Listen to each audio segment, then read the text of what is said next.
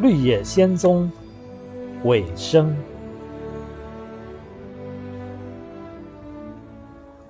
Dorothy 抱起 Toto，向朋友们说了一声再见，然后让鞋跟互相碰击了三次，说道：“请带我回到堪萨斯州的家。”片刻之后，他被卷向空中，迅速的飞行起来。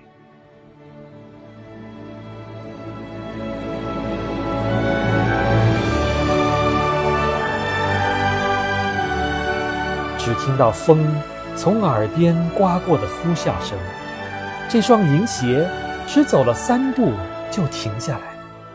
Dorothy 从空中跌落到草地上。天哪！Dorothy 惊喜地喊道：“啊，他已经坐在堪萨斯州的大草原上了。眼前正好是亨利叔叔新盖的房子。”亨利叔叔正在谷仓前挤牛奶。Toto 从 Dorothy 的怀中跳出来，一边向谷仓欢快地跑去，一边快乐地叫着。Dorothy 站起来，发现脚上只剩了一双袜子，那双银鞋在空中飞行时永远失落在了沙漠中。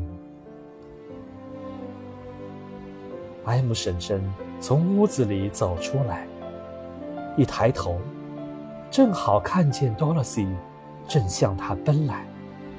亲爱的孩子，艾姆婶婶喊着，扑住、抱住她怀里的 Dorothy，一个劲儿地亲吻着她的小脸。你是从哪儿冒出来的？